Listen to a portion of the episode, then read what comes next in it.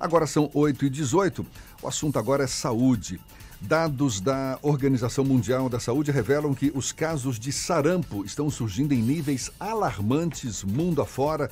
No Brasil, os casos da doença aumentaram desde o ano passado. Aqui na Bahia, oito casos de sarampo foram confirmados pela Secretaria da Saúde do Estado. Isso no começo de outubro. Sete em Santo Amaro da Purificação e um em Jacobina. Além desses, houve casos de pacientes que estiveram fora do estado antes de apresentar a doença. A Secretaria de Saúde do Estado vem reforçando a importância da prevenção para que a doença não se propague no Estado, a exemplo do que já está ocorrendo com São Paulo, Pará e Rio de Janeiro. Quem conversa conosco sobre este e outros assuntos é o secretário estadual da Saúde, Fábio Vilas Boas. Seja bem-vindo, um bom dia, secretário. Bom dia, Jefferson, Fernando, todos aqui da Tarde FM satisfação muito grande estrear aqui nesse novo espaço. Um dos grandes desafios da CESAB é chegar até as crianças, especialmente aquelas que moram nas periferias. A gente tem aí essa campanha de vacinação contra o sarampo. Qual a estratégia que a CESAB está utilizando para atingir esse público que também está dentro do público-alvo? O maior desafio hoje é proteger as crianças principalmente as crianças com menos de 12 meses, porque no cartão da vacinação a mãe vai ver lá que é para dar tríplice viral a partir dos 12 meses. Essa era a orientação tradicional. E existe uma quantidade enorme de pessoas que não está ligada, não está lendo, não está se informando e não sabe que a gente mudou nessa epidemia para vacinar com mais de seis meses. A partir dos seis meses, então? Agora, toda criança com entre seis meses e 12 meses deve tomar a primeira dose da vacina, porque nós tivemos vários casos de crianças que morreram em São Paulo com menos de 12 meses.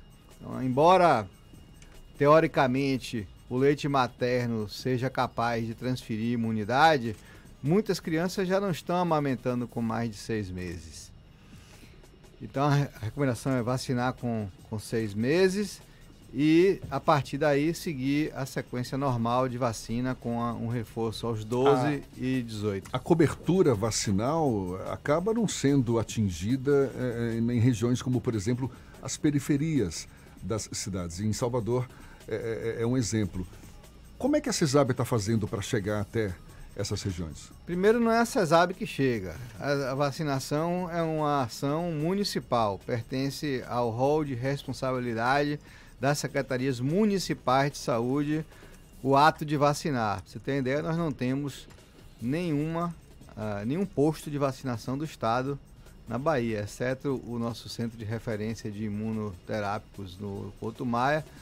Na Bahia inteira nós não temos. Emergencialmente, eu determinei que fossem criados postos de vacina nos nossos hospitais estaduais, é, no aeroporto de Salvador, na rodoviária, sob responsabilidade do governo do estado.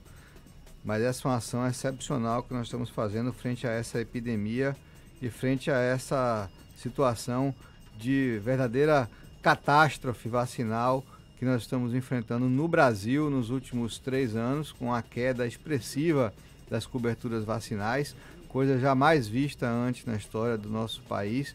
Nós éramos um estado que tínhamos 112% de cobertura do previsto. Hoje nós estamos aí com algumas vacinas em torno de 75%, o que é muito ruim. Nós precisamos ter 95% de cobertura da população alvo prevista. A que o senhor atribui essa queda da cobertura vacinal? A gente tem uma proliferação de fake news falando sobre a não necessidade das vacinas. Isso tem uma parcela de contribuição nesse processo que as pessoas deixaram de vacinar filhos e de se vacinar também? Isso também é importante. Eu não sei mensurar qual o percentual de contribuição para isso. É, minha tendência é crer muito mais numa, numa falta de medo da população das doenças para as quais as vacinas foram desenhadas. Você provavelmente não deve ter convivido com amigos seus que tiveram paralisia infantil.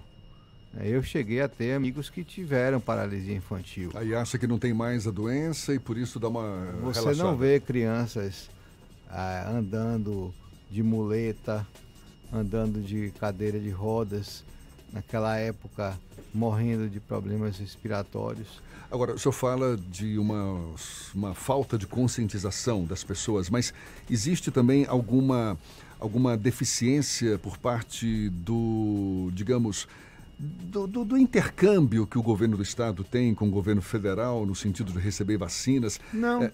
Não, não, não, não, tem falta de vacina. O Brasil tem o melhor programa de vacinação do mundo. Teve um problema pontual com o pentavalente, mas já foi solucionado, né? Já, na verdade, o mundo está enfrentando uma epidemia de sarampo. O sarampo está voltando na Europa, está voltando na Ásia, na Índia e muito e nos Estados Unidos. Muito disso associado a exatamente isso. Minha geração, todo mundo teve sarampo, catapora todo mundo teve isso. Quem tem mais de 50 anos, todo mundo se lembra de ter tido sarampo, ficar todo pintadinho. As crianças morriam de sarampo, a mortalidade infantil era alta. Isso acabou.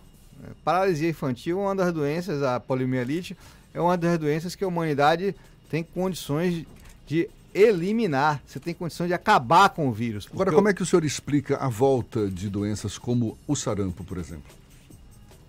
Exatamente pelo fato das pessoas não vacinarem. As mães não levam os filhos, não Teve... sabem a importância de vacinar. Isso é um fenômeno que se atribui a várias doenças. Há quatro anos atrás, uh, espalharam que vacina de gripe era para matar idoso, que era um plano do governo para exterminar os velhos. E aí ninguém foi vacinar. No ano seguinte, a gente teve uma epidemia de influenza que matou um monte de gente chegou a ter posto de vacinação sendo assaltado para poder pegarem vacina, para poder se vacinar de gripe, dizendo que H1N1 ia matar todo mundo. E aí no ano seguinte ninguém morreu de gripe, porque toda a cobertura vacinal de gripe foi lá para cima. O que se precisa fazer é combater as, as notícias falsas, fazer campanhas de conscientização, buscar as pessoas ativamente nos municípios, trazer os público, o público-alvo para os postos de vacinação. Isso está sendo feito agora de forma mais intensa no Brasil, porque se fosse feita uma campanha maciça de vacinação hoje para vacinar 100% da população, uh, ia faltar vacina. Está faltando vacina no mundo para esse tipo de ação. O Brasil comprou todo o estoque de vacina que tinha livre disponível fora do, do Brasil e a Fiocruz do Rio de Janeiro e São Paulo estão produzindo as vacinas.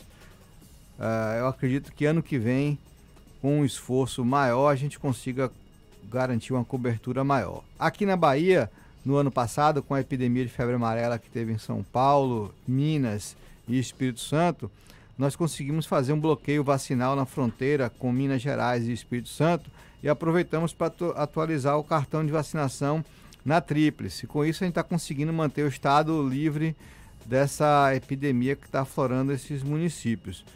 E também nós é, criamos um, uma portaria conjunta, Secretaria de Saúde e Secretaria Estadual de Educação, obrigando as matrículas de escolas os pais a apresentarem a carteira vacinal.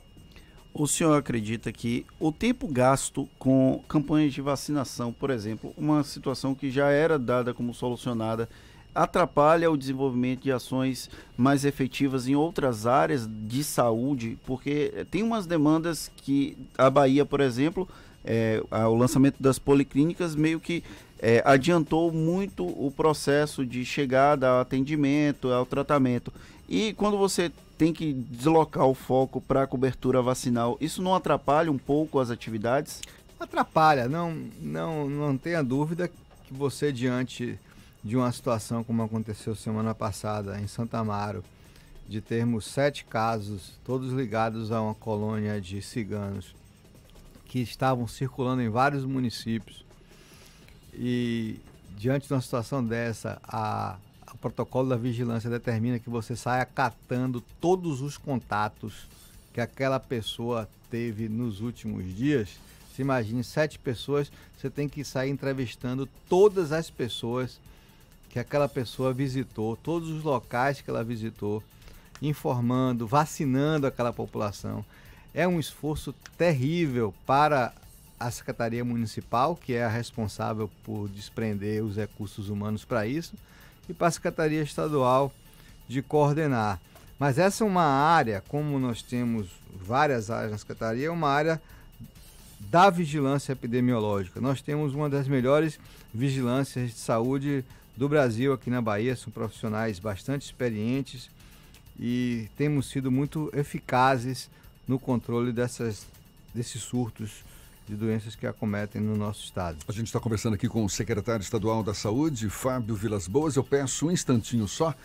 Agora, 8h40, a gente retoma a conversa com o secretário estadual da Saúde, Fábio Vilas Boas, nos dando a honra de recebê-lo aqui nos estúdios da Tarde FM.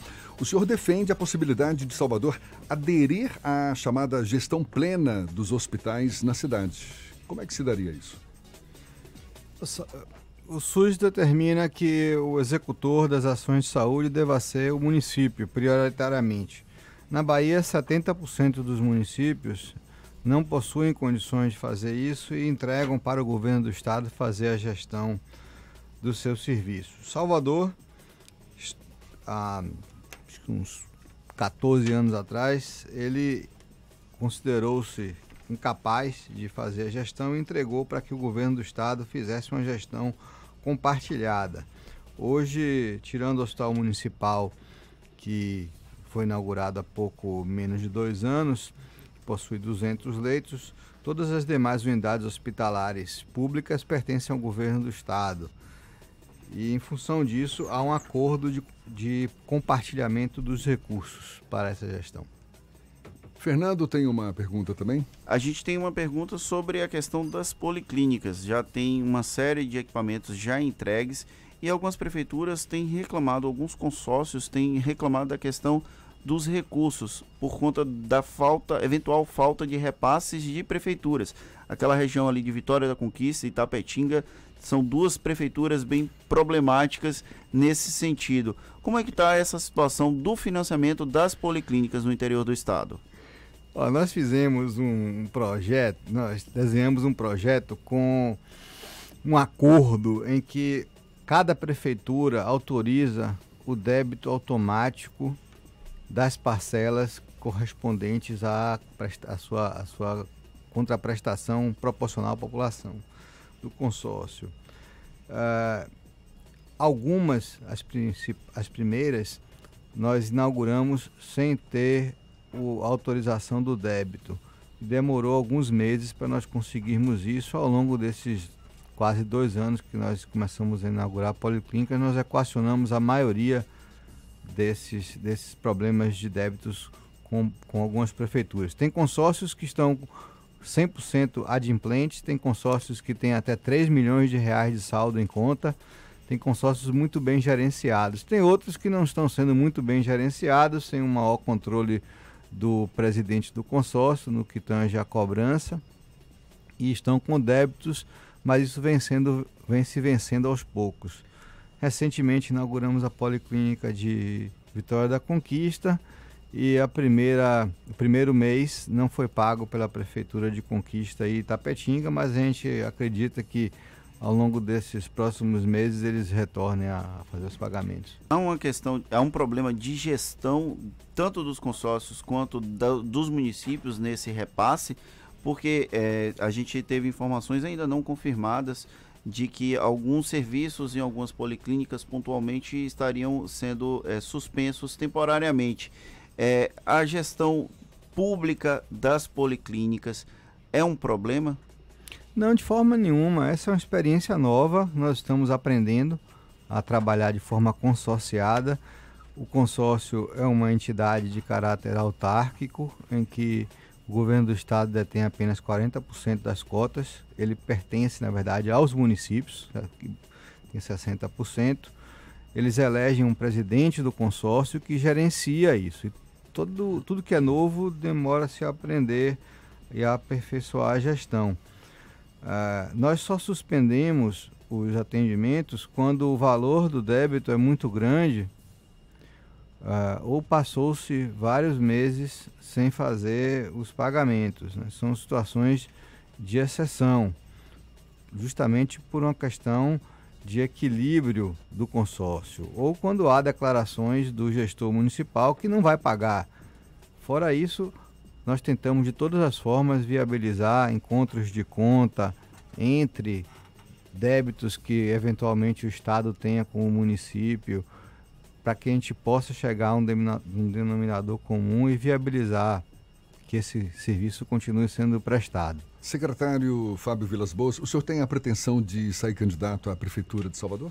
Não, pretensão minha nenhuma. Já tive a oportunidade de dizer isso mais de uma vez, que eu não tenho nenhum projeto pessoal de me lançar na política. Mas o senhor já disse também que nunca não se deve dizer nunca. Isso é uma coisa que a gente aprende no primeiro dia de faculdade de medicina. Medicina, e eu acredito que na vida você nunca deve dizer nunca a não ser para dizer que você nunca deve dizer. Mas é algo que o senhor vê com certa simpatia, essa possibilidade? Eu acho que a partir do momento que eu dei uma guinada na minha vida, é, saindo da, da atividade privada para me envolver com atividade pública, isso sempre é uma possibilidade que eu não fecho porta nenhuma, mas não é um projeto pessoal meu. O senhor falou eh, recentemente sobre a questão do hospital do servidor público, a possibilidade do hospital espanhol vir a ser esse equipamento. Existe alguma novidade nesse sentido do hospital público do servidor? O, o, o Planserve ele não está na minha secretaria. Sim. O Planserve é da Saeb. É, eventualmente a gente conversa, é, o Planserve, o governador, e eu tenho informações de que há interesse do Planserve e do governo em fazer a aquisição do hospital espanhol para que ali possa ser instalado um hospital do servidor estadual onde sejam de, direcionadas as cirurgias de maior complexidade. Ah, na semana passada, o comandante-geral da Polícia Militar, o Anselmo Brandão, teve aqui e falou sobre um possível hospital para os policiais militares. Ficaria sob gestão da CESAB esse, esse equipamento? Rapaz, esse é um desejo do, do, do, do, comandante, mas a gente nunca conseguiu viabilizar isso. Eles têm um hospital lá na, na, na Vila dos Dendezeiros, muito pequeno, sem muita possibilidade de você fazer qualquer coisa mais importante. Né? Ele, ele é totalmente fora das normas se você tivesse que adaptá-lo para as normas da vigilância sanitária, teria que fazer um investimento muito grande. Parte dos policiais tem plan serve, né? E o, os que não possuem plan serve, nós estamos investindo na rede pública do SUS no estado inteiro, fazendo hospitais de altíssima qualidade que não deixam a dever a nenhum hospital privado. Todos os nossos hospitais novos hoje têm padrão arquitetônico e de, de, de acomodação, de hotelaria, não, não, deve nada a hospital nenhum, todos com ar-condicionado.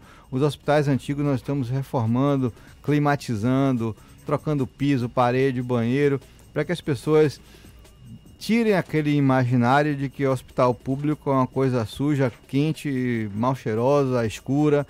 Muito pelo contrário. É, um, o governador tem um cuidado muito grande com, com isso ele, ele se incomoda com esse tipo de situação e nossa meta é, nesses próximos quatro anos, reformar 100% dos nossos hospitais, dotar eles de padrões de hotelaria e tecnologia que não devam nada a nenhum hospital privado. Nós temos intervenções em 100% dos hospitais do governo do estado, no estado inteiro. São 58 hospitais que nós temos e todos estão em obra. Secretário Fábio Vilas Boas, falando em hospitais, qual é a situação atual do Hospital Espanhol e o que, que deve acontecer com esse hospital? O Hospital Espanhol ele, ele foi é, alvo de uma disputa. Bom, ele fechou, entrou uma disputa judicial entre o Tribunal de Justiça e o Tribunal Regional do Trabalho sobre a quem pertencia o direito de alienar o imóvel. Houve uma decisão do STJ em favor do, do, do, do Tribunal de Justiça e nós estamos aguardando que, que seja feito o leilão para que o Estado possa fazer um lance e, e e tomar conta do imóvel para que possa ser um Já foi pedida a desapropriação do, do imóvel, não é isso? foi feito um decreto de utilidade pública para fins de desapropriação em 2014 e foi renovado agora novamente. Mas ainda não foi desapropriado por conta do processo burocrático, na verdade, né? Não tem. É, como está em litígio, não pode haver a desapropriação, não é isso, secretário? Isso, essa, todo esse processo de negociação com a, com a justiça está em andamento. O secretário falou que não tem pretensões políticas, mas tem algum tipo de inclinação é, caso o governador Rui Costa o chame para esse tipo de trabalho. Descarta um eventual convite de Rui Costa para ingressar na política? Não, não. É, se o governador me trouxe para essa vida e a ele eu entrego o meu futuro político e uh, uma perspectiva de retorno à iniciativa privada ou você pretende continuar por mais tempo na iniciativa pública? Não, é, como eu disse, eu não tenho projeto pessoal nenhum. É, eu estou secretário, eu sou cardiologista e se a qualquer momento os meus serviços não forem mais de interesse do grupo ao qual estou ligado continuar prestando, eu tenho minha vida para voltar de, de médico sempre me, me, me deu muito prazer, muita satisfação. Secretário Estadual Fábio Vilas Boas, muito obrigado pelos seus esclarecimentos, por essa disponibilidade, pela atenção dada aos nossos ouvintes. Um bom dia para o senhor também. Muito obrigado, Jefferson Fernando. Uma alegria estar aqui com vocês e participar pela primeira vez. Desejo a vocês sucesso nesse empreendimento, que a gente possa crescer cada vez mais e se tornar um veículo cada vez mais importante na comunicação das notícias do nosso Estado.